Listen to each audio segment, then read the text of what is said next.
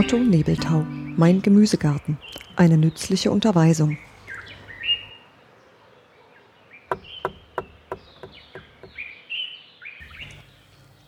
Puffbohnen. Schneide einmal, bevor du die Puffbohnen setzt, von einem der Samen die harte äußere Hülle ab. Darunter liegt schon die ganze Pflanze in ihrer Form und in ihrer Entwicklung angedeutet, wie ein zwei Monate alter Menschenembryo, mit dem sie in der Tat Ähnlichkeit hat durch die gekrümmte, zusammengezogene Haltung. Deutlich ist der Wurzelansatz zu sehen. Du erkennst die Anfänge der Keimblätter. Deine Zunge allerdings vermag nichts von der künftigen Entwicklung zu spüren. Die harte gelbliche Masse ist ganz geschmacklos in ihrem trockenen, ungekochten Zustand. Vielleicht bist du auch solch ein Narr wie ich. Ich probiere nämlich alle möglichen Samen von Pflanzen oder Sträuchern oder Bäumen, weil ich mir einbilde, es müsste in dem Geschmack schon eine Vorahnung der künftigen Entwicklung liegen. Ja, ich könnte vielleicht durch das Essen des Samens einen neuen Aufschluss über das ganze Wesen der Pflanze oder des Baumes bekommen. Leider täusche ich mich da immer wieder oder ich bilde mir etwas ein, was nicht zu beweisen ist.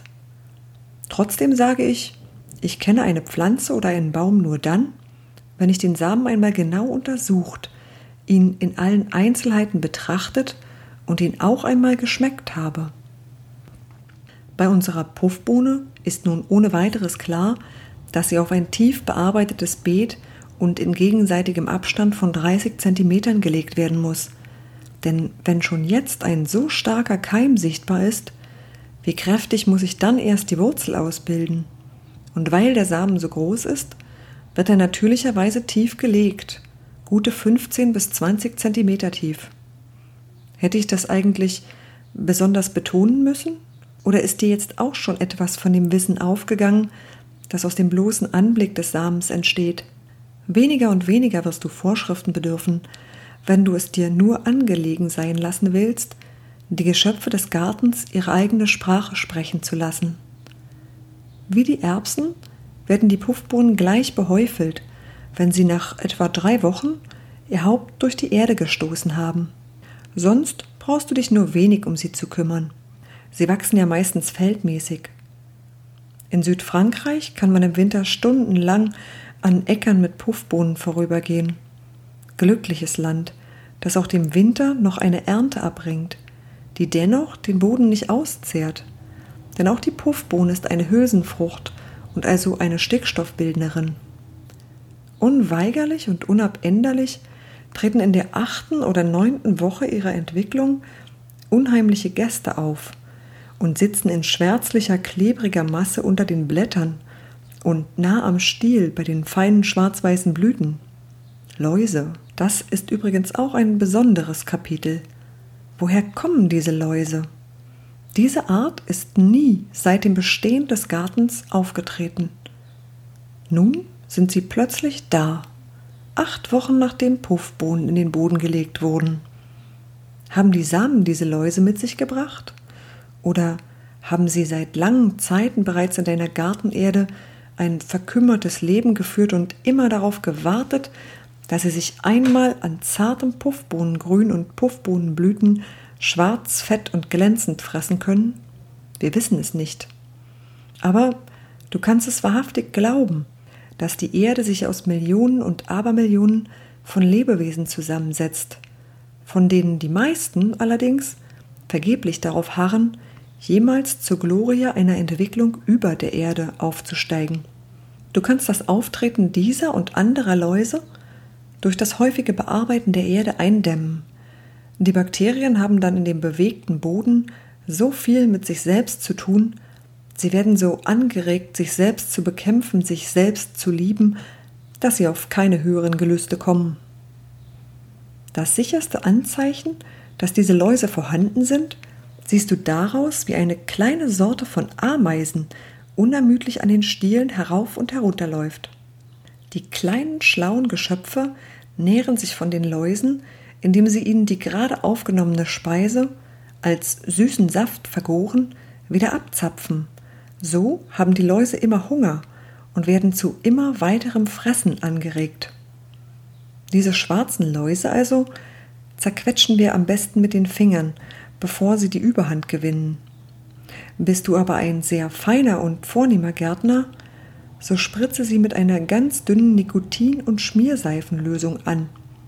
Wirklich nur mit einer ganz dünnen, denn so frostunempfindlich die Puffbohnen sind, so empfindlich sind sie bei der Läusebekämpfung durch Gifte.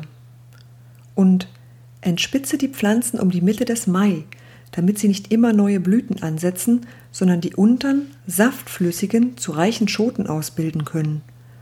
Jung pflücken, in Milch kochen, ein paar Kräuter. Im nächsten Jahr wirst du bedauern, dass Puffbohnen verhältnismäßig viel Platz wegnehmen. Spinat.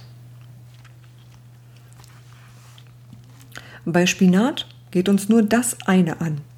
Rasch viele zarte Blätter.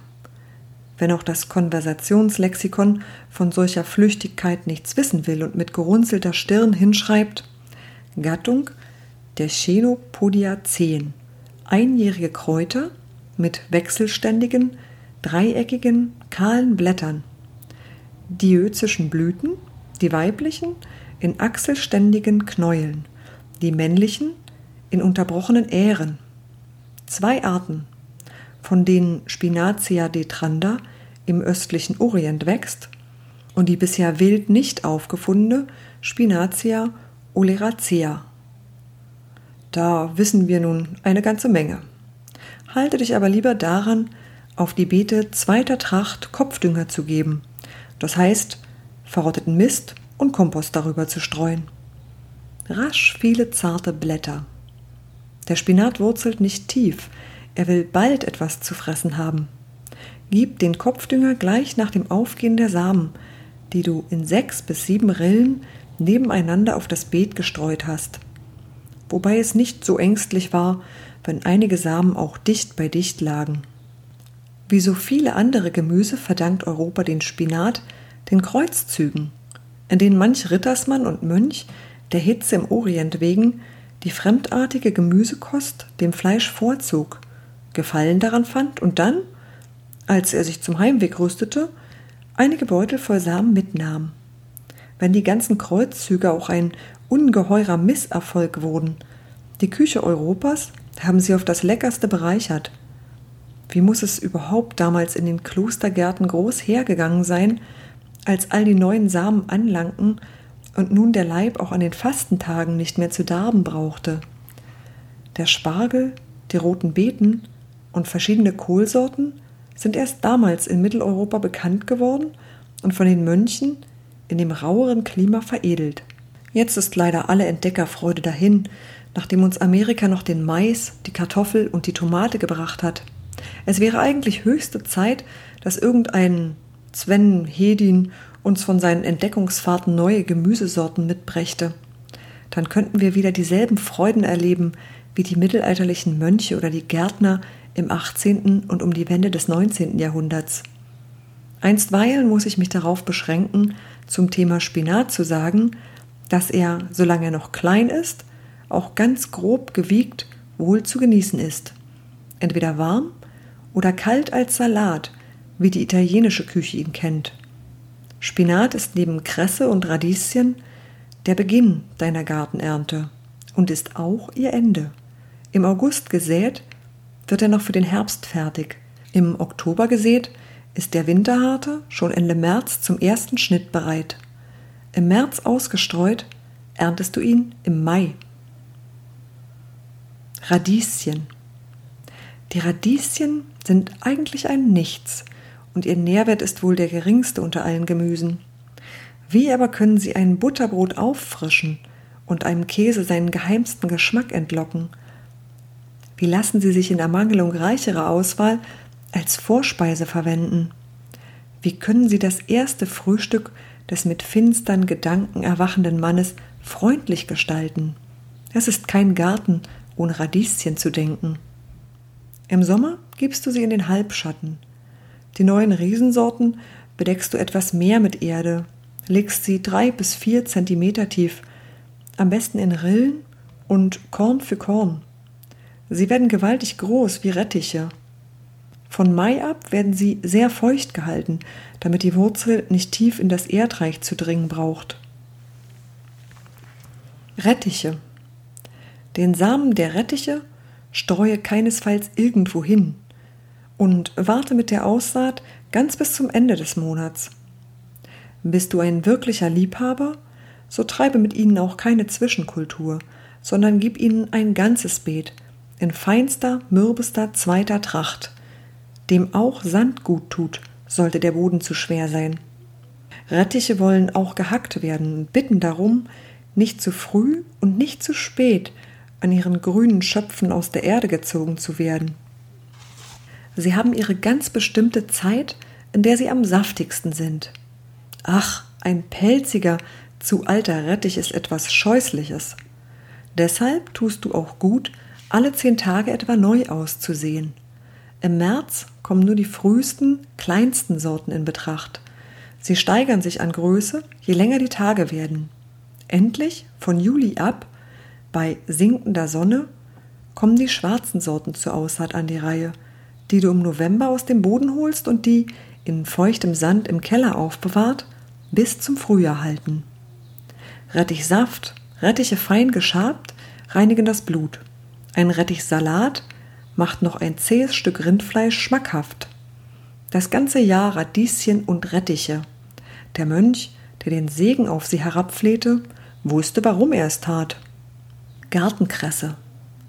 Dann ist die Gartenkresse zum Beispiel auf den mit Puffbohnen bestellten Beeten auszusehen oder nah am Haus an die Mauer nach Süden hin. Der Samen wird leicht bedeckt, du brauchst dich nicht viel darum zu kümmern. Ich habe Kindern Freude damit gemacht, indem ich die Samen in Form ihrer Namen oder ihrer Anfangsbuchstaben ausgesät habe. Da warteten sie aber begierig darauf, bis sich das kleine verschlungene Grün zeigte. Und sie hatten ihre ersten Gartenaufregungen. Die Kresse wird schon jung geschnitten, umso dichter wächst sie nach. Bei einem späten Ostern hast du den ersten eigenen Salat von ihr. Zu Anfang Mai ist die kleine Herrlichkeit aber schon vorüber. Spätere Aussaaten gedeihen nicht recht. Petersilie. Auch die Petersilie nimmt jetzt schon den kalten Boden an. Wenn der Samen auch vier bis fünf Wochen liegt, um das erste Grün auszutreiben, halte ihn nach breitwürfiger oder nach Rillensaat, sechs Rillen auf das Beet in zweiter Tracht, bei Sonnenwetter feucht, sonst wird er unlustig für die Wurzelpetersilie ist es noch etwas früh. Damit wartest du noch bis Anfang April. Über diese Urbestandteile der Küche wirst du aber noch bei dem Kapitel über die Würzkräuter in ihrer Gesamtheit hören. Perlzwiebel. Dann gehört noch in die Reihe der Frühaussaaten in das freie Land die Perlzwiebel, die doch ein sehr schätzenswertes Gemüse ist und schon um die Mitte des Juni den Tisch bereichert, etwa zu Schweinebraten immer nach derselben einfachen Art wie die Erbsen zubereitet. Du ziehst auf einem Beet zweiter Tracht sechs Rillen, streust den dünnen Samen vorsichtig ein, bedeckst nur schwach. Wenn sich zu Anfang April die hauchdünnen Keimtriebe zeigen, verdünnst du sie, wo sie zu dicht geraten sind. Ich betone dies Ausdünnen noch hin und wieder, obwohl es überall selbstverständlich ist. Sie lieben häufiges Lockern, was ja bei der Rillensaat leicht ist.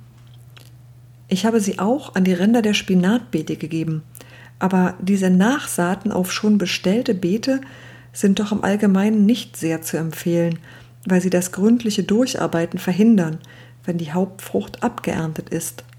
Man muss dann immer zu viel Rücksicht nehmen. Lauch. Auch der Lauch, seine erste frühe Sorte, kann nun gesät werden.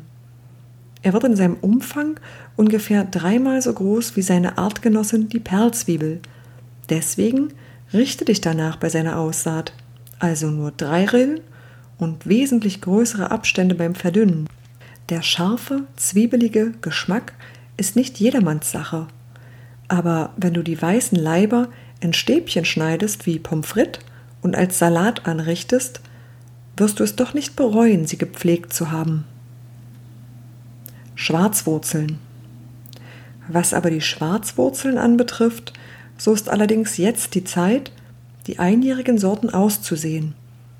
Aber es fragt sich doch, ob du dich mit ihnen abgeben solltest. Ihre Ernte ist ganz spät im Herbst und es ist doch lästig, die Menge wertvollen Raumes überhaupt nicht anders verwenden zu können. Und die Schwarzwurzeln sind ein Gemüse, das im Geschmack nicht leidet, wenn man es eine Weile nach der Ernte liegen lässt. Deswegen solltest du Schwarzwurzeln nur ziehen, wenn du sehr viel Platz hast. Und dann lieber die zweijährigen im September auszusehenden Sorten, die dick wie Spargel werden und die in der Tat dem Spargel an Wohlgeschmack nahe kommen, besonders wenn man sie ebenso wie ihn zubereitet, also mit zerlassener Butter und Semmelbröseln. Knoblauch, Schalotten, Steckzwiebeln. Hat es ferner Sinn für dich, die Brutzwiebeln von Knoblauch, Schalotten und Steckzwiebeln zu legen? Auch dazu möchte ich weniger raten. Sie nehmen viel Platz für andere, weit wichtigere Pflanzen weg. Auch ihr Geschmack leidet nicht durch das Liegenlassen. Sie sind zu billig und überall zu haben. Schnittlauch. Nur der Schnittlauch, ebenfalls samt den eben genannten und dem Lauch und der Perlzwiebel zu der großen vielgestaltigen Gattung Allium gehörend, kommt jetzt auf eine Stelle, die nahe beim Wasserkran liegen soll. Er liebt es nicht nur feucht, sondern nass gehalten zu werden. Es braucht kein sehr gutes Beet zu sein. Es kann auch im Halbschatten liegen. Ruß liebt der lustig sprießende Geselle von dem du dir einige Pflanzen beim Gärtner gekauft oder deine alten geteilt und in ein neues Beet gegeben hast. Im Juli ermattet er oft. Dann bekommt er einen anderen Boden, den er sofort wieder begierig annimmt. Schneide häufig deinen hoffentlich großen Bedarf.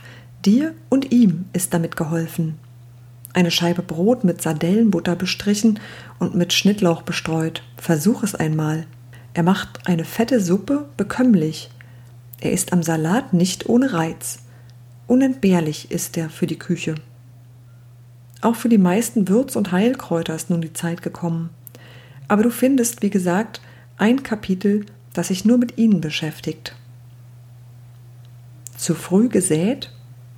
Dein Nachbar beginnt vielleicht mit all diesen Aussaaten erst um einige Wochen später als du und erntet doch um die gleiche Zeit.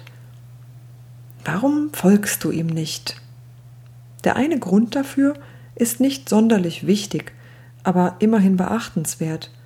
Es gibt nämlich zu Anfang des April so unendlich viel zu tun, dass du froh sein wirst, wenigstens schon diese Saaten hinter dir zu haben.